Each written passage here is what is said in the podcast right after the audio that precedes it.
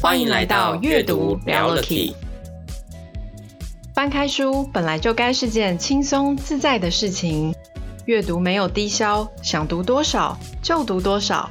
把书合上后，记得住的便是对你最重要的 Key。在这里，透过真实的素人故事，我们与你分享阅读带来的启发与改变，一起拉近书本与生活的距离。Hello，欢迎来到阅读聊了 Key，我是小翔，我是 Sylvia。我们今天呢，一样要接续我们的上一周的主题呢，谈九型人格。上一集呢，我们跟大家聊到九型人格的简介，然后呢，也跟大家谈到了前面三种型的人，其中包含了第一型呢，是这个完美型哦，力求完美的检察官，像这种形象。那第二型人呢，也就是这个博爱型。付出型，第三型呢，就是实践型。OK，那我们今天呢，要接续着聊我们后面的几种哦，还有四五六七八九这几种类型哦。那上一次上一集真的聊得很开心，很有趣，因为而且上一集我们的 Key Man 小童呢，在跟我们介绍这几种型的时候，他也穿插了非常多他自己在工作上啊，或者是生活中哦遇到各的朋友的例子，所以真的是很生动，很有趣。那我们再一次的欢迎我们今天的 Key Man 小童。Hello，大家好，我是小童。OK，那今天呢，呃，就要再麻烦你帮我们介绍一下后面几种型呢？我觉得接下来要谈的这两种型呢，非常非常的重要。为什么？为什么？因为跟你有关系吗？哎、欸，对，没错。你知道吗？不是有很多理论都在讲说，人最关心的永远都是什么？跟自己有关的事情。没错，你这样讲都是蛮有道理的。对，所以我觉得其实很期待啦，所以很快的就跟小童又约今天的时间，赶快我们继续来跟大家分享。我相信上一集如果有听的，应该也很期待接下来几种型。或许你的类型还没有被讲到，那一样哦，在开始小童讲之前呢，也鼓励大家。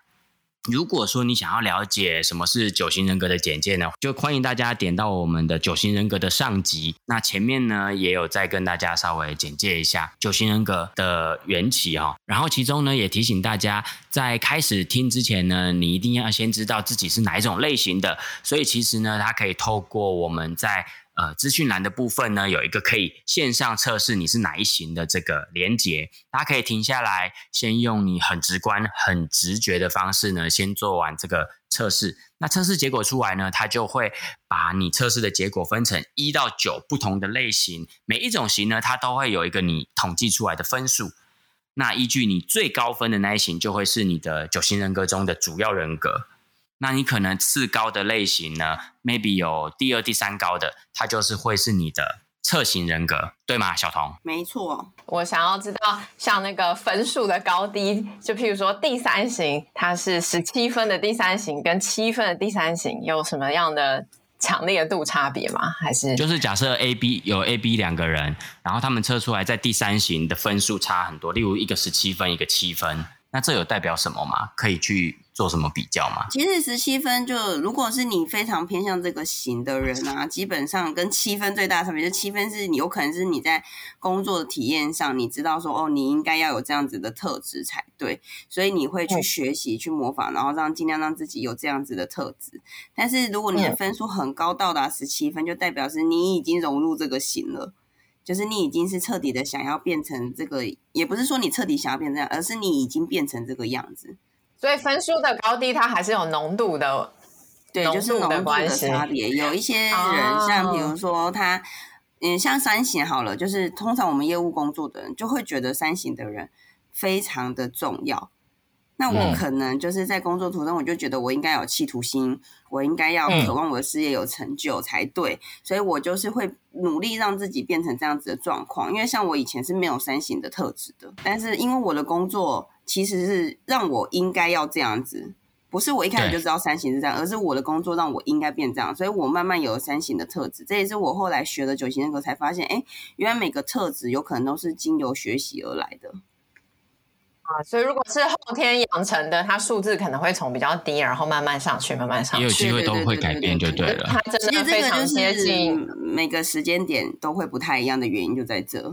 哦，哦，所以它真的会改变就对了。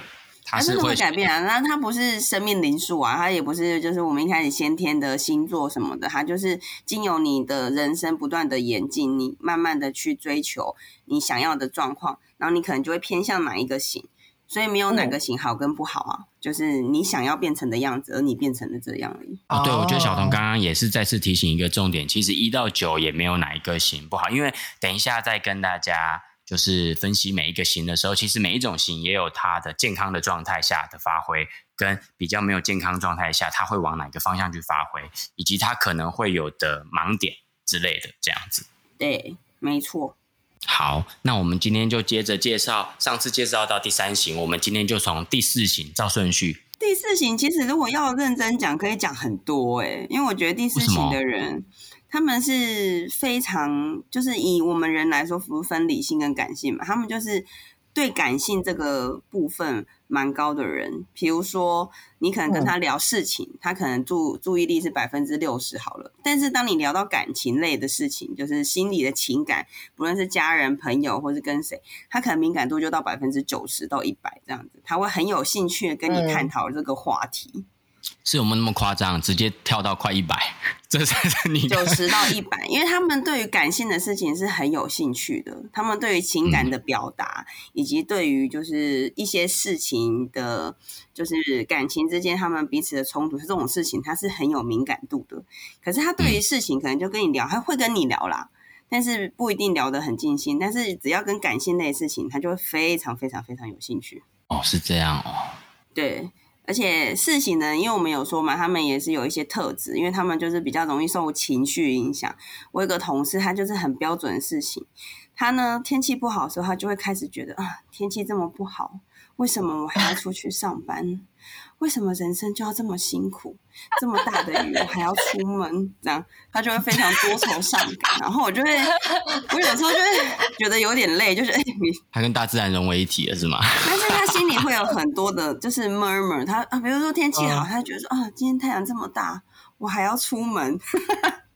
那负面刚刚下雨不想出门，对，然后天气顶多就是懒，他其实他其实只是懒吧，没有，但是他的心情是真的受影响，不是不是真的真的，他们是心情真的会受到外在蛮多影响。OK OK，或者是上比较敏感的那种嘛，对对对，比较敏感。就是我真的身边有一个很极端事情，uh、他就是只要有一点点小事，他都会讲的活灵活现，你会觉得你好像深入其境，你会觉得你人就在里面。他会把这件事情形容的让你觉得很，就是你人就在里面了。他会把一件事情。对，戏剧化，因为他共情能力很强嘛，所以他对很多事情跟人的敏感度很低。他可能这时候就会加心里的小旁白。他说，这时候他心里想的应该是，嗯，这个人怎么样怎么样，然后他就会开始把自己旁白讲进去，然后又再继续讲这件事情。会加很多戏那种，对，会加很多戏那种。就是他们四型的人，其实他们就是比较多幻想啦，就是会想比较多的事情。可是他们对美美感也比较有敏锐度，所以他们会比较有创造力。但是相对就会容易比较有一些心情比较沮丧啊，或消沉啊。有时候就是天气不好，就会觉得啊，生命是一场悲剧。但是天气好，所以也觉得啊，生命好辛苦。他们就会有一些很有趣的那种，他们开心就不开心，不能跟着天气好变得正向吗？应该也是可以吧。悲观的人吗？他们其实他们不一定叫悲观，他们可以正向，只是他们会对于那种环境啊影响，他们比较容易往比较内心深层的地方走。所以你会常常觉得他好像会比较想比较多事情，像我们这种七型就觉得哦，天气好哦，天气好这样子就哦，先出去玩，好适合出去玩哦。对对，天气好我就出去玩，开心。对，就他赋予身边很多事情那种浪漫的意义是吗？对对对，他们很追求那种比较深度的生命跟人生，所以他们会花很多时间寻找，就是我活下去到底是为了什么事情？就是我应该为了什么事情而在继续的努力。啊，我们这种、就是、听起来，哦、嗯，你们这种就是怎样？没有，你们这种就是怎么样？你这活下去有什么理由吗？就每天一天过一天啊，就 快乐就好，对不对？快乐就好了，他在想什么啊？哦，我只是乍听之下突然觉得，哇，四行人怎么听起来好有层次，好有深度哦。对他们蛮有层次，蛮有深度的。他们刚刚你刚刚停了零点五秒是什么回事？没有零点五秒，我们很敏锐的，我们感觉得出来，你刚刚有迟疑哦。对对对，所以他们你们很能理解细腻感情的能力啊，是不是？而且你们没有说出口的感觉，我们都感觉得到。对，你会自己，而且你们会自己设想，就是啊，这时候这个人应该是怎么想。而且我觉得我认我认识的那个，因为他跟我很好嘛，他是我一个很好的同事。然后就是他们的情感就是起伏很大，很像过山车，就一下上一下下，一下上一下下。就他开心的时候，那个表达的那个奔放感，你会非常感受到。可是他难过的时候，那个细腻感，你也可以非常深刻的感受到。就他们会把内心那种很深刻的感情刻画的很好，让你好像也感同身受的感觉。我觉得是他们一个蛮厉害的能力。因为有些人，比如说好了，像一型人或九型人，他们可能表达情感能力就没那么强。他们可能就是一型或九型，对，五型也是啊，五型比较理性的人，对，他们很表达情感能力就会比较平。他们希望是有逻辑。呃，像一型可能是有逻辑、有理智的告诉你这件事情，不是用感性的方式。他们希望事情可以解决嘛。九型的人就是、嗯、哦，不要跟你起冲突，所以用附和你的方式，就哦好，我知道。哦，哦对你刚刚讲也是这样子。好厉害、哦。但是四型的人是会让你一直很细腻的感受到哦，他内心的那种深层的感情，你要去，你会感受到他那种很强烈的情感，你就觉得他很真呢、欸。他想要让你感觉到真实的东西。对，所以你看，所以你刚刚这样听下来，他不用，他不经过逻辑的包装，他也不会经过九型的要讨好你而去附和你，他单纯就只是想要把最真实的东西让你感觉到。所以他们蛮做自己的，就是他们其实内心的，就是、嗯、就是做自己，他们其实不太受外界，他们因为内心自己的的感情已经是一个小世界了嘛。所以 外面的人说什么，外面的大风大浪其实都与我无关。我心里自己有一把尺，我开心就是开心，我不开心就是不开心。全世界都要跟着我转，不是、啊？对，简单来说就是以自我为中心，没错。哦，那应该这个算是健康还是不健康的发展的其中一种吗？呃，如果以以以十分以自我为中心，那就是比较不健康的状况嘛。就是我刚才讲到，他们其实共情能力很强，嗯，所以他们想要理解对方的时候是很容易的。但是他们在他们不开心的时候，嗯，他们觉得全世界都应该来体谅我的情绪，来配合我现在的心情来做事。就是我们现在想做一件事情，哦，就是应该我现在心情不好，你们大家就应该要理解我的不好。我事情做不好不是故意的，是因为我现在心情不好。哦，他是希望大家跟他同仇，不是同仇敌忾，就是有一样的、一样的，就感受到他的喜怒哀乐，还是他是希望别人原谅他，因为他的喜怒哀乐，他希望别人能体谅他现在的喜怒哀乐，所以他事情没有做好。那像一型人可能就有点难理解四型人到底在干嘛。你心情好跟不好关我什么事？你就是该把事情做好啊。对，不健康的时候，不健康一型就觉得你事情都没做好，你凭什么给我开心？哦、对对。所以他看到四型，然后四型的人就会觉得我开心就是要开心啊，我管我管事情有没有做完是吗？对啊，所以一型人看到事情在难过，他就说你事情都没做好，你凭什么给我难过？你做好再来难过吧你。天哪，真的是。有时候事情的人就是，其实他们很有个性啊，他们就是蛮有自己的个性的，所以他们做很多事情的时候，因为以自我为出发点嘛，所以，嗯、呃，你不讲的事情，他有时候并不是他没办法体会，而是他不想体会，他会觉得那些那不是我现在想体会的事，我想体会的事情是我关心的事，所以我才说他们可能聊到感情的事情啊，或者是有一些生命的连接，他们会很有兴趣，他们会觉得哇，这个就是我生命历程中应该懂的。但是如果比如说做正事的时候，嗯、他们就会觉得哦，好啦，我心情好我就做了，我就会把它做好了，这样子。嗯，所以他们必须很学习一件事情，就是纪律、顺服跟纪律，就是在公司公在公司上来，他们的公司上，如果想要把事情做好的话，他们应该要知道，真正的自由不是我想做就做，而是做必须做的事。对，所以这个就是他们，而且有一个，其实我遇到有一个他们的特质，因为他们有时候会觉得人家做的这些事情好像是理所当然的。比如说他感情，他心情不好的时候，他就觉得，呃，别人为我的付出就是应该的，就是因为我现在心情不好，所以你们为我付出。但是他可能就会忘记感恩这件事情。如果在他们心情不好，他们会把别人的付出视为理所当然。嗯嗯嗯嗯嗯哦，那他是会主动去争取别人关注，或者是，或者是他会主动去的，还是说他只是心里这么想？应该说他也不会很主动的跟你说，除非你刚好跟他聊到，不然他不是一个会大肆宣扬他现在心情不好的，因为他喜欢沉浸在自己的小世界嘛。可是你可能刚好跟他聊到天，或刚好跟他共事的人，他就会跟你提到，哎，我现在的状态啊，我现在怎么了啊？哦所以说，哦，刚刚虽然说四型的人他是属于比较受情绪或者是比较感性的人，可是他不是那种。呃，他一定，他当他有情绪的时候，他不是一定会主动想要去渲染给周遭的人的，除非是刚好你跟他，哦，除非你刚好跟他有接触到，还是会看人讲啦，对啊，对，还是会看人讲啦，他也不会到处讲啦，啊，因为他们沉浸在自己的小世界，他小世界没办法有太多人。而且我认对，而且我认为有时候是，呃，我反正觉得有时候会觉得。就是我这个想法这么珍贵，我凭什么跟那么多人讲？我只想要跟我想要讲的人讲。没错，你想到什么？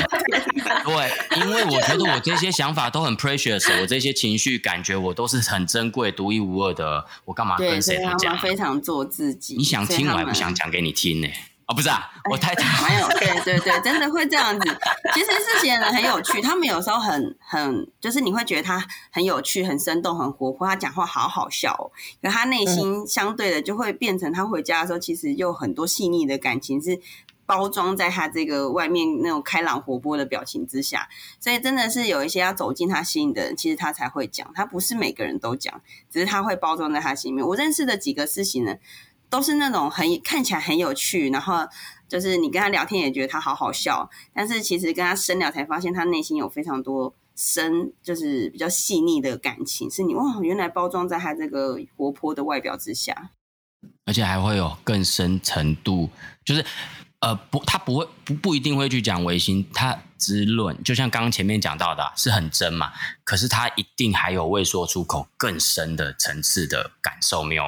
不一定当下可以表达的出来，没错。可是它会有更深层次，而且还会有分深一层、深两层。对，它可是它不是不不不是不是相反违心哦，它只是说它它可能在第一时间里面的反应先先就是像你刚刚讲的嘛，是很有趣、很开心的讲了一层东西。可是它一定同时间内在还有别的东西，或者它像你讲的回头回去之后。他可能会回想起前面发生的事，他又发，他其实又有另外一个层次的情感又跑出来了。所以你说你是不是四型人？你表达的如此的深刻。今天很无我，我今天很无我，这一集我很无我，我谈的是整个普罗的四号，普普是这样子吗？不 focus 第四型人格，普罗四型人，对，是这样子吗？四型人，对对对，我只是。不小心可以体会他们的感受而已。不小心的，OK OK。其实四型的人，如果他们在健康的状况状况下，他们其实是可以有，如果有好的学员，他们可以把潜意识的东西，就是转发成有启发、有心灵性的作品。所以其实蛮多艺术家，他们都是四型人，他们都会把就是他们潜意识的东西可以转换成出来，他们可以把很细腻的感情，可是用另外一种方式呈现。所以他们的想象力很丰富，内、哦、在也很丰富。哦，就是艺术型的，不不管他可能是 maybe 画家、音乐家，然后舞蹈家之类等等。你发现蛮多艺术家或者是音乐家，他们都很有自己的个性啊。嗯，那有些可能甚至不太跟外在有太多交流，因为他们内心感情就太丰富了。对，而且他们他他只有表现的方式可能不太一样，他们对于感受跟情绪比较敏感，但他们可能表现出来的方式是用。就是音乐啊，或者是画作的方式呈现。对对对对，他们甚至可能会觉得，哎，怎么这些人表现情感方式这么浅？可能他们已经到第十层了，啊、我们可能还在第二层、第三层，所以他很难把他第十层的东西告诉，哎，怎么还在第二层、第三层？你们在想什么？嗯，没办法告诉这些情绪幼幼班的人，因为他听不懂。对对对对，他已经在情感的博士班了，这种幼幼班，他就会觉得哦。所以他就会表现他有趣的一面啊，跟你打哈哈，但是不太会去跟你交流他的内心深处。我还是可以知道，我还是可以哦，不是我，就事情的人还是可以，就是你啊，就是你啊。事情的人还是可以知道你现在的情感面，你可以体会到，甚至是他可以知道他现在对话的这个人，他能够体会到的程度是什么。其实我们很快的也可以感受到他，他可以在哪个程度，所以我就用他的方法去跟他。对，就是跟他打哈哈。可是，其实事情要走入他们的真的内心，是不是很容易的一件事情？哦，需要很多的时间相处跟交流，以及你真的有体会到他现在感受。当你跟他共情的时候，他会很毫无，就是他会觉得找到一个你知道他的很了解他的人，他就会毫无保留的就释放出来，就是哇，我的感情这么丰富，你居然可以理解，他们会很开心。可是有时候事情人不太希望自己遇到事情人。因为他们会觉得我内心的深层的这些东西，怎么可能有人跟我一样？所以他同一同时之间希望有人可以理解，但是一个很可以理解他的人，他你可以理解，但你不能跟我太像。你跟我，你你如果跟我太像，我就会觉得这是我我，因为他们很很有个性嘛，所以他们会觉得这就是我个人化的东西，怎么可能有人跟我像？哦，这是一种自恋吗？好像这头怎么摇到不行？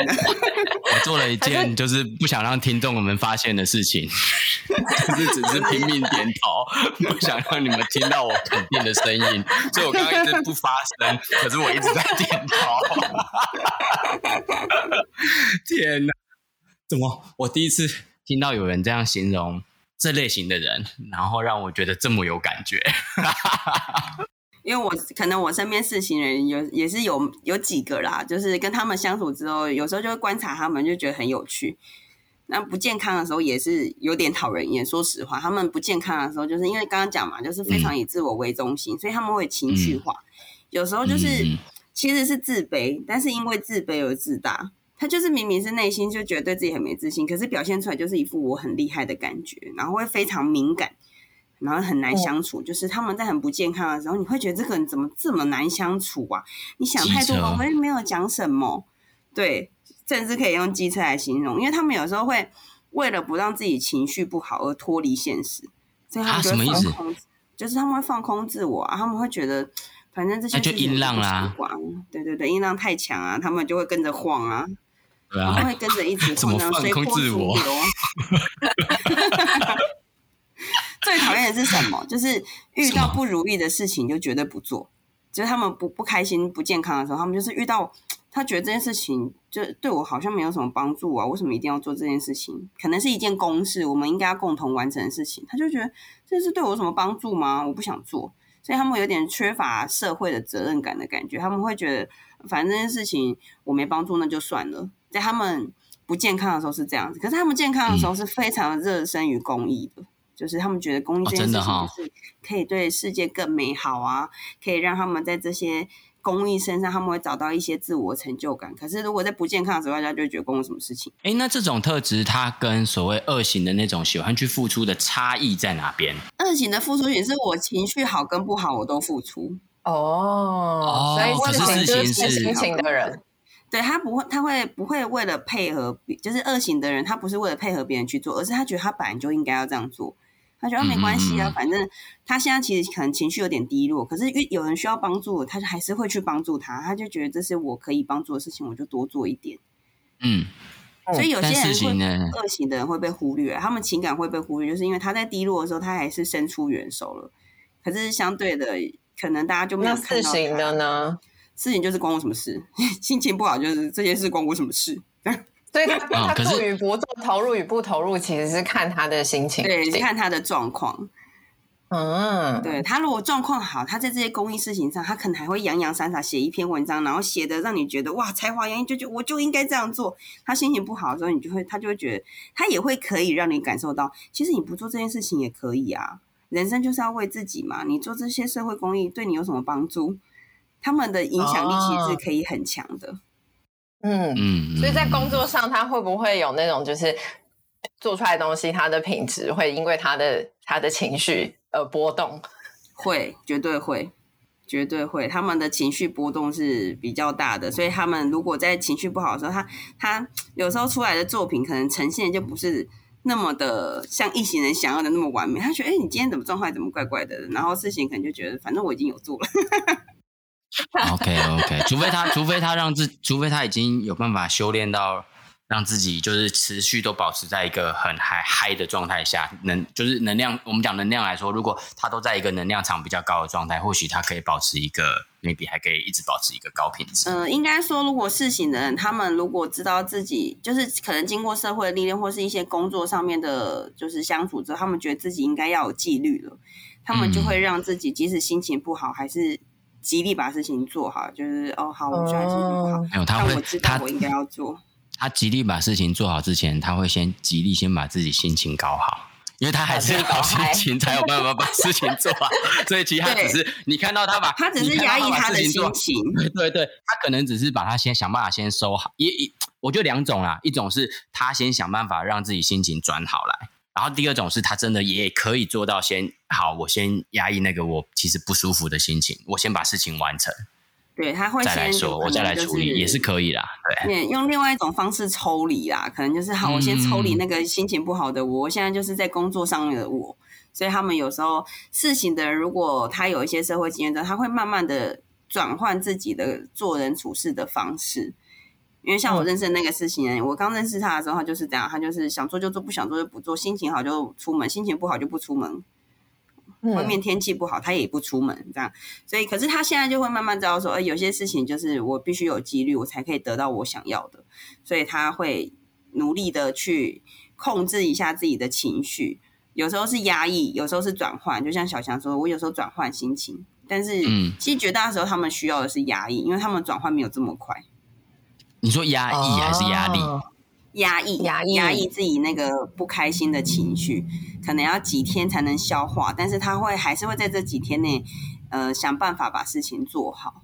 对，但是但是那个他不舒服的情绪，他其实他可以把真的把它完整的保留哦，他不会放，他不会淡化，就是他是可以把它，他是真的可以把它完整的、很完整的储存好哦，然后等到我事情时间事情做完了，我再回来。还原它，对对，重新走一遍，重新走一遍，找出什么问题，到底是发生什么事？我重新还原，压缩，然后再解压缩，不需压缩，你看，不需压缩，我完整的放着，我不用压缩，一行的人就硬要用逻辑的方式解释，就对。对，它就是一个圆，比如说它的那个心情就是一个圆，它只是先把它放着，然后等到事情都做完了，这夜深人静或是没有人的时候，他有。空档的时候，他就把它释放出来，把那个圆外面的包膜打开，然后让它释放出来，然后他会尽情的沉浸在他的情绪里。再来抽丝剥茧一遍，再来沉浸体验一遍。对对对对对对对，嗯、你看光个事情就可以讲很久，事情也很有趣。如果事情的人，假设你呃有一句话要送给他们，例如说呃对峙他们的盲点的话，你可能会提醒他们什么？你刚算你刚刚也算讲过了嘛，就是他们必须要学习在。他的人生过程中，他一定要去学习到这个纪律这件事情嘛？对，就是真正的自由不是我想做才做，而是做必须做的事情。他们要一直把这件事情放在心里。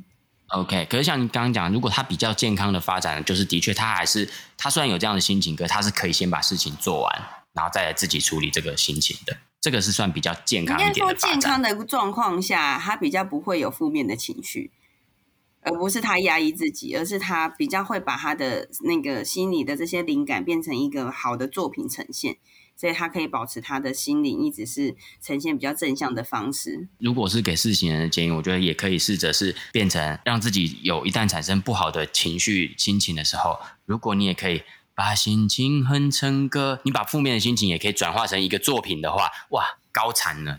你太厉害了，连负面心情都可以搞一个作品，对，你也 搞一个作品出来，说不定你就是下一个李白了。对，现代李白什么，就是正面负面都有作品产出哦，太强，我觉得这才厉害，可以试着往这个方向前进。应该说，有时候也是他的负面的事情，如果让他转化成一个作品，他也会把他的心情转好，因为他留下了一个美好的艺术跟美好的事物，而且那会是很深刻的，可以跟别人共感的。对对对对对对对对对，嗯，对，我们事情是就讲很久了，是的。嗯、OK OK，那我们再来聊一聊五行，五行是什么样的特质？其实五行的人也我自己觉得不多啦，也应该说我的工作行业不多。那其实，在可能主科里面应该是蛮多的，因为他们就是思考型。他们是观察家，他们就是比较喜欢远离人群啊，抽离情感。他们喜欢分析、思考、分析，专注力很强，所以他们对物质生活其实要求没有很高。他们喜欢就是思考、分析，但是而且他们跟事情最大的差别是，他们不太会去表达内心的感受，因为他们一直在思考这个世界到底是怎么运转的。所以他们、哦、他的注意力放在外面，他用头脑，可是他在思考的是外在怎么运作的。对对对，他在思考外在怎么运作的。他们觉得就是要有知识才可以行动，就是他要百分之百的掌握，他才可以出发。但是这世界上其实很多时候哪有百分百？嗯、对，所以他们有时候就变成，嗯，简单来说就是思想的巨人，但是情感的侏儒。他们想很厉害，但是做很少。哎，我们一般讲是搭配行动的侏儒，可是你刚刚讲的是情感的侏儒。你刚刚讲的是情感的侏儒，对，对对，什么意思？他们为什么情感上会是侏儒？因为他们不善于表达他们内心感受啊。其实他们很专注，就很像研究家啦。他们很专注在他们的实验上，或者是很专注在自己。比如说一个非常会读书的人，他就非常专注于他的书本，所以他但他会忘记自己的感觉哦。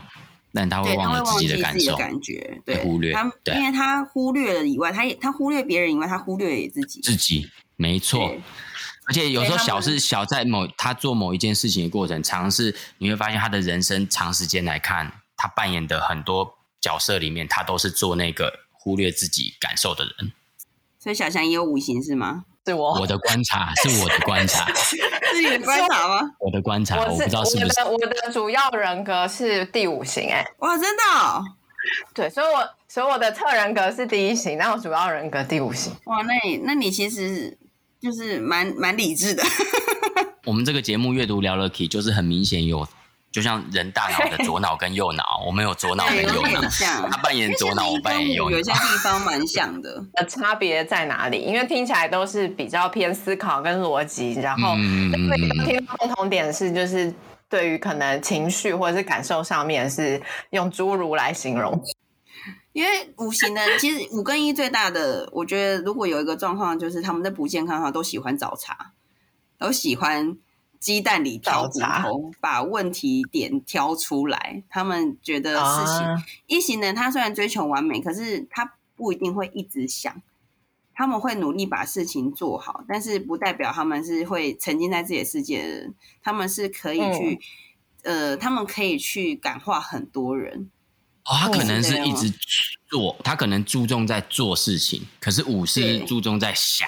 想事情，赶快想，赶快分析。哦，那他这样也很厉害啊！他一加五就又有想又有做，还蛮厉害的，蛮厉害的。想完就做了。我这两个的分数很接近，哎，差二而已。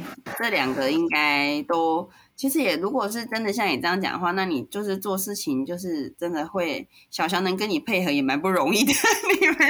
你知道我多辛苦了吧？你是这个意思吗？不是，辛苦的是我啊，奇怪。所以，我刚刚他的意思到底是什么？所以刚刚有辛苦的地方。所以我讲，所以我要赶快先发制人，我要先讲说，你知道我有多辛苦。其实我知道那个意思，也有可能是说 Sylvia 跟我配合很辛苦。我承认，我承认。两个能搭起来，你们就是水与火哎，不是你们是水与火，一个是水，一个是火哎。要这样讲，其实我们讲好听，就左脑右脑嘛，互相搭配才能构成一个人呐、啊，完整的人嘛。理性感性真的是非常站站在天平两个极端的主持人。那我很好奇耶，那你们在共事的时候，你们对一件事情，小翔是常常有在情感上的表达，然后 Sylvia 就想赶快把他拉回来嘛，就说好了，我们这件事情接下来应该怎么做嘛？我觉得应该是他配合我比较多，因为我比较就是。就是 focus 在事情上面，然后就想要在应该要在的时间，然后做完那些事情。那他就是尽力配合，嗯、但是他不会很很尽情的，就是想说，哎、欸，那件事情可以，其实可以再怎么做怎么做这样子吗？就是有很多，什么意思？就是他他可能有很多想法，一直想出很多意见，出很多想法，出很多意见，出很多想法跟你讨论。就是他文思泉就觉得哇，这件事情应该这样做更有趣。对对对，他会说为什么一定，就是他会觉得为什么一定要这样？有没有其他的方法？这样子。对啊，对对对对，他会一直一直一直去想。对，那你就是把事情执行完。没有，然后他他必须要能够说服我。对我来讲，有些事情是我已经想过，只是我很快只给出这个结论。可是他就是他还会他会把那个思考过程丢出来，然后去讨论这个思考过程。可是对我来讲，我已经想完了。然后有时候我就会针对 我就会针对他想的，对，可我就会针对他想的这个过程，我也会很想要再从每一个过程有没有岔出去的可能，我就会提出来。就是所以你们两个的那个想法就是不断的分支，然后不断要剪掉。对，然后对对，他就会想办法把这边修掉、拿掉，然后我我我心里就会好，因为事情要完成，然后我也人生总是历练过一些，好，我就先这样，就是这样，好像事情完成哦。可是我会把它修剪掉的这些屑屑掉在地上，我会偷偷把它收收起来，我还是先留，对对对，有一天就会丢进来，我会偷偷对先留起来。我不会丢掉，他可能就弃之不顾了。我很珍惜，我还是把它捡回来。其实事情的如果有有一型的人控制是蛮好的，就是事情其实会完成的比较快，要不然他们事情可能就光想都来不及了，还做呢，因为太多想法了，太多可以做的事。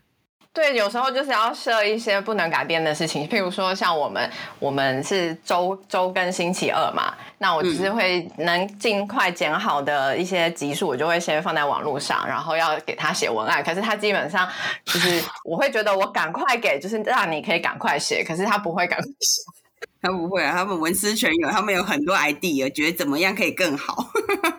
对对对对，他们可能就会比较接近接近压线的时候，然后才会才会写，就不管我多早给他，就是一定会只有在那个时候才会出现。蛮感谢有这一集的，因为小童你现在就可以。就这个是，这就现在这个 moment，你可以成为 Sylvia 的一个出口，因为他有太多的需要对我的 抱怨，所以他要有出口。哦，我没有，就是压着不讲，就是我们两个也是讨论过的。四型的人，他们会很极力，其实他们脑袋一直都在转，他不是不做，他其实脑袋一直都有在转，只是最后成品要出来的时候的那一刻，就是他需要花比较多的时间。对对对。但是像一型跟五型，像因为我刚刚讲五型，如果他们是在做事情。他们会把事情的完成度很高，嗯、可是当讨论到跟就是哦，如何让这件事情的，就是情感面更丰富的时候，他们很难去表达说，哎，怎么让情感面更丰富？可是他们可以说的是，怎么让事情做得更好、更快。嗯，那健康跟不健康的状态下会是什么样的样子？五型，对。其实我觉得健康的五行，他们就是讲话很有条理，而且很冷静、哦。真的，他们就是很好的幕僚。就是他可以站在旁边分析所有事情，然后把每一个中间的小细节，他其实都找得出来。但是这是对于事情，如果是对于感情的事的话，他们就没有办法这样子。他们可能就嗯，他们会有点不知道这个人为什么好。比如说 A 跟 B 想在交往，那他们为了这个事情为什么要吵架？他会不太理解，说这有什么好吵的？会觉得这件事情就就就就就这样做就好了，你们到底有什么好吵的？所以就就是不健康的状态是比较没有同理心的状态吗？不健康的状态说应该会比较五五型的人，如果在不健康的时间，其实他们会敌意跟攻击性比较强，就是他们会有很强的主观意识，他们会觉得别人的都是的意见比较没有价值，别人的意见比较没有那么可可参考性，他们会觉得自己讲的东西才是对的，不会去包容别人的想法，比较不会去包容别人的想法，在不健康的时候，他们会。嗯，简单来说，因为刚刚说喜欢找茬嘛，但偏偏他们找的茬又是对的。嗯哦，因为五行的人，他们很所以他有时候就会比较容易，就是因为自己都想想的很完整了，所以他给出了这个最后的解决方法方案，然后他很有信心。那的确他也想得很完整，那就像你讲，又偏偏他正确率又很高，所以就会让听的人觉得有一点挫折感，对，或者是得理不饶人的感觉。是吗？有时候是这样。如果在他不健康的时候，因为他其实因为就刚刚讲的嘛，他很善于分析，很冷静，他很会观察，所以他的正确率很高。所以相对的，嗯、因为他没有在注意情感这方面，所以他只是告诉你怎么把事情做好做对。但是有时候共事是需要一些情感的交流的嘛，嗯、就是需要呃彼此的一些感情上面，也不是感情，就是给彼此的语言上面，可能是需要软性一点的说话方式。但是五行的人，他们就是呃比较不健康的时候，他们就觉得这件事情就是这样子，到底我要多软？我已经讲这么清楚了，你还听不懂是吗？就是非常单纯就事论事这样。对，他们就是就事论事，可能那个就事论事会伤到人，但是他不 care 他伤到人这件事情，他觉得事情就是这样子，我管你怎么想，我这件事情就是这样。他在在在某一个 他的逻辑想法、他的价值观里面，他有绝对的真。我觉得那个东西对他来说是绝对的真理，就事情就是这样。其实这句话对完全也可以说没有，完全是没有错的。他真的是正确的，就这个是也是一个真理啊，就是事情就是这样。对，那那对啊，他就是正确的啊。然后其实有时候搬出这个来的包容啊，对，所以有时候搬出这个来的时候，其实的确。哦，是啊，是啊，是啊，是啊，也我我旁人也不能再多说什么了，因为就真的就这样了，对对。因为他们确实，其实他们健康跟不健康，其实都是我觉得都是意思是一样的。因为他们健康的时候就是有很查洞强力嘛，只是他可能说话的方式是让你觉得哦，你只是找出事前问题点，其实跟我这个人没有太大的关系，你就不会伤害到别人。可是有时候就是他要找茬的时候，哦、他是会让别人觉得有点不舒服，你是有点在针对我。哦，所以就是有很强的洞察力。对，非常强的洞察力，他们就是很好的幕僚啊，他们就冷静又客观。可是他们其实五行的人，他们因为喜欢思考，所以他们嗯，嗯，有时候很需要融入人群啊。如果他们在一开始的时候，其实是比较难融入人群里面，因为他们会先在旁边观察，看大家在干嘛，然后他们会就是感受到，哎，他可能有时候听到别人在讲话的时候，他心里会有一番自己的见解。然后他就会觉得，嗯、有时候会觉得，嗯，别人这那这个人可能我不太需要去跟他交流，因为他讲的话可能对我没什么帮助。可是有时候情感是这样，就是你经历跟人的交往，才会有时候会启发我们自己有更多不一样的知识。嗯、所以跟人交往才会有真正的知识，而不是然后他讲的话对我没帮助，我就不跟人交流。因为每个人其实身上都有学习的点嘛。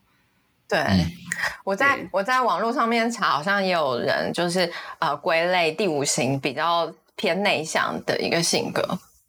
对对对对对，他们都是比较，因为他们都在观察，所以他们很难讲出。嗯、因为你知道交朋友就需要有时候就要像小翔这样子嘛，就是嗨那种类似那种，就是哎很热情跟你打个招呼，你就会觉得哎哦，他这个有关注到我了。但是五型他们先对对对先忙着看看别人在干嘛。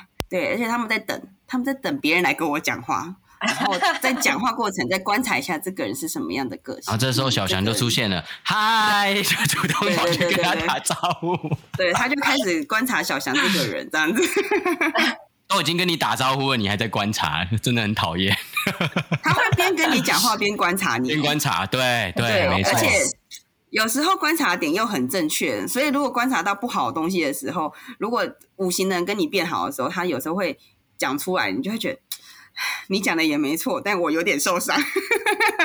哦，对啊，就像我刚刚讲，他他们对蛮，只是说，如果你跟五五行人相处的过程，如果你的接受度、接纳度、包容度可以很大的时候。其实你是可以很有帮助的，因为他会告诉你很多可能你自己没有注意到的点，然后他观察，因为他他他喜喜欢观察，但是他也的确很有观察能力，他观察出来的很多的东西又是正确率很高的，普遍是比较高的，蛮好的。所以只要你能够知道怎么跟他相处的时候，你会得到蛮多对自己有帮助的资讯啊，各方面我觉得是很有启发性。对对对，其实我也遇过真的很有启发性，很。不健康的五行，就是我有遇过那种很不健康的五行，他们就会会比较像是你知道键盘侠，就是你们看网络上不是有一些什么懒人包啊，或者是比较多一些就是很批判性的那种，嗯、其实他们有蛮多都是五行的人，因为他们比较负面一点，他们是有点极端的负面，哦、因为他们有些人就是跟人不相处到一个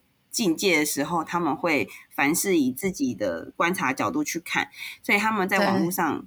大家就不用跟大家交流嘛，可是又可以发表自己的意见，所以他们就会以揭露人生的黑暗面为乐。他们会去把这件事情揭露出来，嗯、他们就是要证明人性关系是虚假的，我不需要也可以活得很好。那个是他，那个等于现 这种虚拟世界或者是线上评论世界，真的是这种型人格的人很棒的战场，很棒的舞台。对对对，对，对他们来说很有利，很适合他们个性的。对，因为他们很会观察，很会找细节，他们可以从一篇文章里面找出关键字。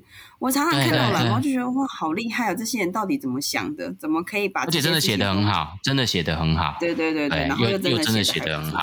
对对，所以五行的人，所以你说五行就是一个呃，你刚刚提到的观察，然后还有一个就是他也是不是也很善于分析呀？有吗？分析啊，观察再分析，对，的确很厉害。所以现在五行人应该很感谢有网络，在网络世界他们所向无敌。的确，你看 他们不只是他们不只是思呃思想的巨人呢，他们在网络世界也是巨人呢。即便他现实世界再怎么对，他在网络世界都可以瞬间放大好几倍变成巨人。对啊，可是他们相对就会比较脱离人群啊。嗯，就是曾经在网络世界相对如果极端一点，真的会脱离人群，而且生活上的行动变很少，网络上的行动。就是如果技能满点，那可能生活上的行动可能就是十分。以满分一百分来说，他可能就是十分、二十分这样。比如说他要追一个女生，他可能会想了三年，女生都结婚了，然后他还说好，我可以了，我我决定要去追她了，然后女生都生小孩了，所以在行动上面会稍微缺乏一点。对，在行动上面，在情感上面也会比较缺乏一点。五型的人对于谈感情哦，真的是要不要一直想着我跟这个人结婚之后的，就是。未来会是长什么样子？但是他们又会忍不住去分析，说跟这个人在一起想的比较远，想的比较多。对对对，会想的很远很多，但有时候就是会错过一些缘分嘛。嗯、因为有些可能有些小有些男生可能是璞玉，我需要经过时间去钻，就是去雕磨他。但是无形人就会想说，我现在跟你在一起，然后我们可能会面临什么样的？困境，或者是我们可能未来好的地方是哪一不好的地方是哪里？他们分析完之后，可能就会开始往后退，把苦把苦把苦这样。想要再拉回前面哦，一开始小童最早讲的，他又会习惯性的忽略自己的感受哦。对啊。可是有时候这种事情，这又是最重要的。对，没关系啦，每个人的选价值观不一样。对啊。嗯，跟五行的人很难谈到感情这件事情，甚至有可能结婚之后也是就事论事。哇，所以他们的另一半。呃，也不是冰冷，就是他们也是有感情，但是他们的就事论事的频率会比感情还要来的高很多。对，但是你知道家庭嘛，有时候就是需要一些包容。这些这些事情已经发生了，嗯、可能需要的是更多的包容。这也是在情感上给五星人的一些参考意见呐。希望你们在家庭的关系中想的应该是让如何让家关系更圆融，而不是让事情做好，嗯、可是破坏了关系的圆融。嗯，可是这个社会真的就是说，我听我听到目前啊，虽然讲到第五型，等于我们也过半了嘛。我觉得真的是社会真的每一种型的人都需要诶，因为我觉得真的就是因为有这么多不同型的人的组合，我觉得好有趣哦，真的是很有趣，而且很多事情其实我们最后看到一件完整有趣的事情可以被呈现出来、被发现、被看到，其实它里面过程中真的是结合了好多型人的。一起共同的合作啊，努力啊，贡献在里面，所以才会有这些整个很有趣的世界的呈现。对啊，我觉得好好玩哦。所以九型人格其实就也、嗯、也是我们一直提到的嘛，没有好跟不好嘛，只有你自己是不是这样子的状态，是不是健康的状态，这样子就可以了。而且我听到现在，我就觉得不同型的人，其实他也的确会，因为他跟不同型的人相处或合作，其实也会去引发、诱发，甚至启发他不同的那一面。所以我觉得，对啊，对对对，不一样的组人的组合的时候，其实那个火花出来也是完全不一样的世界，蛮好玩的。哦，好的，耶，我们过半了。第六型呢？耶，第六型人格，第六型的人，其实我觉得第六型人他们。嗯、呃，跟他们很好的时候，他们是一个很忠诚伙伴，因为他们就是忠诚型嘛。忠诚型，就是做事情很，对对对，他们做事情是很谨慎的，对。所以他如果就是跟你就是关系非常好的时候，嗯、你会觉得他就是，你会觉得他是一个很忠诚的伙伴，他是毫不犹豫就去捍卫我们之间的友谊这种。嗯、但是他们在一开始的时候是做做事情比较小心谨慎，所以他们不喜欢、嗯、不轻易的相信别人。我举一个例好了，我有一个同事，就是我跟他一起出国，我们去韩国。然后呢，他出门前都会问我说：“哎，我们要往哪边走？”那我就跟他说：“哦，我们往这边走，因为我会看一下地图，说我们往这边走。”他就会说：“你确定吗？真的吗？是吗？对，确定是这里吗？”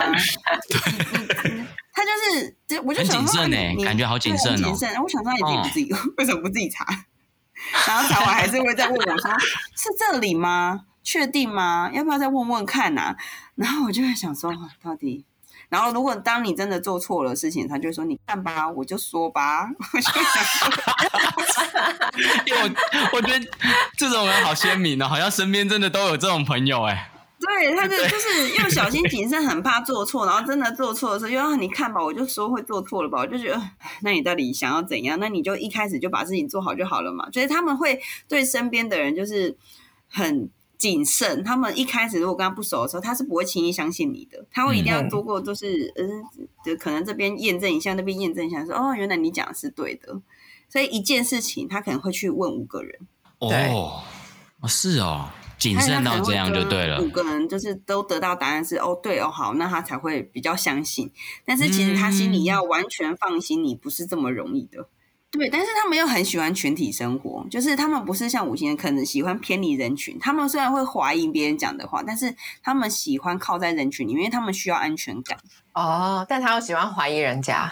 对他就是肯你讲话，他会怀疑你，但是他又觉得就是要一群人，他才会有安全感。他要肯最好是有一个人，他可以追随这样子。他然后那个人讲的话，他就会很相信，他就会觉得哦，这个人就是很值得我相信的人。啊、所以刚说的忠诚，他是他是希望找到一个人，他可以他可以追随，然后就不要再怀疑了。嗯、但其他人都会怀疑。对，还是会继续怀疑，就是因为他其实不太，他会很认真的做事情，他也不喜欢受人家注视，因为他觉得他很怕自己做错事被发现，因为他喜欢怀疑别人嘛，嗯、所以他相对他也不喜欢自己做错事情然后被发现，他有时候也会自我怀疑，他会自己吓自己，啊，我做这件事情这样是对的吗？还是这件事情是错的？啊，我像这样子到底该怎么办呢？他们会自己吓完自己，然后再去问别人，可是问完又不相信别人，然后你有时候就会觉得很烦，就是你到底。想要干嘛？听起来，因为你知道我们机器人就是 好累哦，错了就再纠正就好了嘛。但是他们又很喜欢站在正义的一方，你知道吗？啊，就很喜欢站在正义的一方。他是科学小飞侠啊！你看吧，这样我觉得好，就会就会有点无言，有时候会有点无言。你刚刚是翻白眼的，因为有时候遇到他们就是怀疑你的时候，你就会你知道我们这种享乐型就觉得反正做就对了嘛，错了再修正嘛。人生不就这样吗？我就很好奇他的健康的状态是什么？因为刚刚起来都是不健康的，其实他们其实他们状态是什么？可能我刚刚提的那种状况有点负面啦，就是刚好遇到的状况是这样子。但是他们其实跟你就是很好的时候，他们其实是心地很善良，他们很容易跟人家亲近的。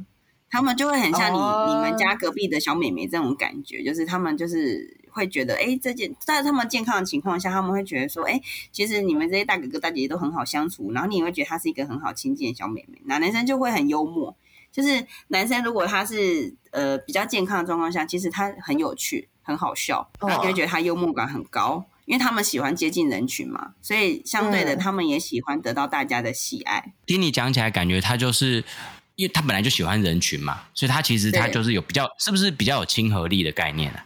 对，比较有亲和力，嗯嗯嗯，就是他会比较有亲和力，而且他们就是交心的话，他就是会很忠诚伙伴，他就这时候就不再怀疑你是对还是不对了，他就是毫不犹豫，就是一旦一旦他相信，一旦他相信你，他就会就是持续的相信你，然后维护你，啊，对对对对对对对对对对对，所以他们在跟朋友，就是跟他们是很好朋友的时候，他才管你对跟不对，你劈腿他也说你是对的，就是男生不够好，你才会劈腿。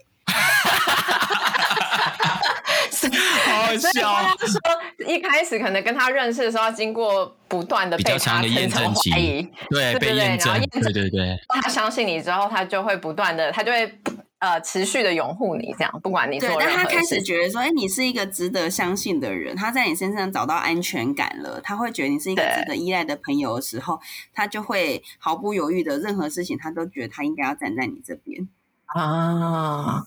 哇！即使你做错的事情，他也会觉得说啊，没关系，反正这件事情本来就是做错，就是就算了，就这样，他就会他会算了。可是，在还没做之前，嗯、如果你跟他不熟，他就会一直怀疑你，是吗？你确定吗？要往这边走吗？这个东西是买这个品牌吗？觉得你知道，常常就是哦，被质疑，对，常常就是会被质疑。但是他们，嗯、呃，如果健康情况下也是会自我肯定的啦，他们就不会再从外面寻求价值，就不会从权威者上面寻求价值。哦我们刚刚讲，因为他比较，他除了怀疑别人，他也怀疑自己，所以健康的状况之下，他不会怀疑自己，对，他会自我肯定的，他会开始肯定自己，而不是从他可能很依赖的某个人身上找到他自己的价值，而是从自我身上找到价值。其实我觉得六型的人啊，他们做事情比较谨慎，比较小心，可是，在跟他们相处的过程中，如果慢慢跟他们变熟之后，其实我觉得他们是。很值得去交往的朋友，因为他们会很对你，他们就是非常的护卫，然后他们也是会很认真，嗯、就他们也很有趣，他们跟他们相处久也会觉得他，哎，他们讲话很有趣。所以小童现在开始讲他们的好话了，对不对？现在开始进入讲六型人的好话。我刚才有讲很多坏话吗？没有吧？我只是刚好提了一个，他们翻白眼啊！刚刚就是一直翻白眼他们。因为一开始的时候要遭受他们的质疑，所以就会觉得，哎呀，到底是？你现在整个在还原跟他们相处的反应呢？过程中的反应呢？一开始他们就会先质疑你啊，然后他们就会先想说你讲的是对的吗？这样，然后你就会。你又要证明你讲的是对的，然后就觉得为什么我要证明，你知道吗？我们这种七型人就觉得，我为什么要跟你证明我讲的对还是对？对，但是他要一直怀疑你，然后你又想，那我现在到底是要跟他证明也不对，不跟他证明也不对。所以一开始相处的时候，他们确实就他们人格如果比较显现的时候，你会觉得啊，这个好烦哦。可是久了之后，就会发现，哎，他们其实蛮有趣的。他们讲话也会，他们很好聊天，他们很会聊天，哦、因为他们喜欢跟人群相近嘛，所以他们会找话题。然后，所以他们就是在聊天过程中，你会觉得他们很有趣。哦，难怪小童一直印象里面会误会我是六型人。对，所以我印象中一直就是那个怀疑你是六型人。就是，我觉得你一定有部分是六型人，我到现在还是这么觉得。我刚刚听起来，怎么也觉得好像有一些地方应该是我给人家的印象啦。对对对，对对对对对，所以他们嗯，有时候他们要学习的地方是。笑着看焦虑啦，就是焦虑这件事情常常会出现在他们心里面，嗯、就是啊怎么办？接下来怎么办？明天怎么办？这这件事情怎么办？然后让焦虑可以变成激励自己，好，没关系，我再努力一点，这件事情明天就可以再做得更好。因为他们有时候会太焦虑事情的，就是进度进展，他不是焦虑他做的好不好，而是焦虑这件事情什么时候才可以做完做好。是跟是跟你前面讲的，是不是某一种好像不太一样？跟一型不一样，异型就是希望事情做的很完美，就是所以他可以花很多时间把事情做好。可是六型人是我想赶快把事情做完，然后不要出错就好。哦、天哪，我觉得我是一个 很严重的组合、欸。我是我是一五六都有哎、欸，你是一五六，那你很累呀。对，我刚刚听完，我觉得我好严重。累在哪里？我觉得你好累。你看一型啊，五型一跟五其实比较像，就是。会把会逻辑分析，把事情做好，然后尽力的让自己。可是相对的，就是如果是跟六型，如果又加了一个六型，那就会有点冲突嘛。啊、就是因为五型人不喜欢接近人群嘛，但是六型的人又希望找身从别人身上找到安全感，那这种事情就很冲突嘛。就是我到底一种价值观在你的脑袋里面的那种感觉。对对对，就是很多事情是会变成他们有时候。因为你知道一五六这种分数比较高一点点啊，就是代表你每个特质都有一点嘛。那相对的，有时候是会选择性的在做事或做人上面，你去使用你这个特质。嗯，那有可能是经由时间，你可能觉得自己应该要多接近人群，或者是经由工作，他可以自己应该对对对。哦，到后面他可以变成是因为他也一定的历练之后，他就可以随着像你讲的，我在什么场合遇到什么样的人的时候，我选择展现什么样的特质。就可以对，但是相对的，就是可能在这过程会很冲突的，就是因为我本来不是这个性人，但是我要去学习这样子的做事情的方式，对，会觉得很辛苦，因为这跟我原本的特质可能就不太像。嗯，所以像你如果六型，其实六型测出来，我我自己觉得啦，如果听你刚刚这样讲完，其实我觉得六型是你在工作上面或者在生活方面，觉得自己应该再多一点这样子的状态。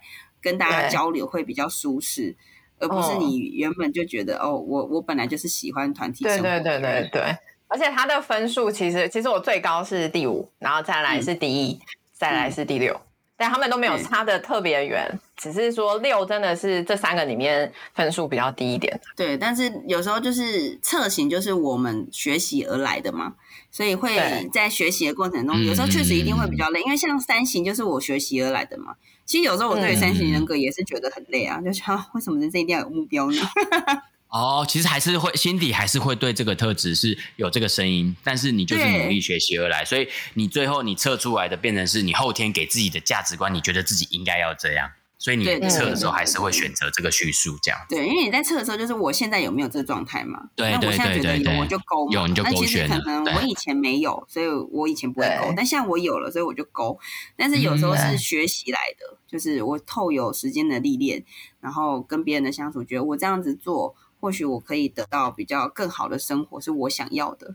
但有时候其实内心不是这样子，就会真的会比较累啊，因为这本来就不是我的人格，就会觉得，哎，我我学习的过程一定要这样子吗？一定要怎样子吗？嗯，但是其实这也没有好跟不好啊，因为我学了这么多之后，如果对我有帮助的，那就是一个好的状态啊。嗯嗯，那如果主要主要人格是六型的人，会不会也很辛苦？因为他就是主要不断的在怀疑别人，怀疑自己。对，他们有时候就是会过度依赖。其实有时候他们在一个很、嗯、呃不健康，因为他们如果健康的状态下，他们可以其实是可以蛮自立的。但是不健康的状态，就是因为他们内心其实自我怀疑感比较高嘛，所以当他们遇到一个状况是他很信赖的人突然没有办法让他再依赖的，他们就会很焦虑，他们会焦虑到可能、哦、甚至有可能会呃忧郁症啊，或者是有一点恐慌的这种感觉。嗯，对，所以跟六型人的相处上面，其实他们在。负面比较负面的时候，他们就是会比较多抱怨。嗯，他们有，他们是可以牺牲自己的，他们可以觉得我为了这个家庭，或者我为了这件事情，我可以牺牲自己。但是他是内心会一直抱怨。嗯、他们跟二型不一样，二型就是觉得没关系，我付出嘛。但四型人就会，嗯、六型人就会觉得说，我现在就是牺牲这么多了，难道连抱怨的资格都没有吗？嗯，真的跟二型不太一样。对对，跟二型是不一样的想法。所以他们有时候就芝麻小事也会觉得不安，但是他们也会感染到身边人，就是嗯，身边人觉得真的哦这样子，有时候他们也会觉得有点不安。哦，你是说是把那个不安的气氛传给身边的人吗？他们有时候也会把在不健康的情况下，是会把那个不安也也传达给别人身上。但是我觉得，嗯，六型的人其实如果在正向的上面，正向的上面是让人家感觉很舒适的，嗯，就有亲和力啊。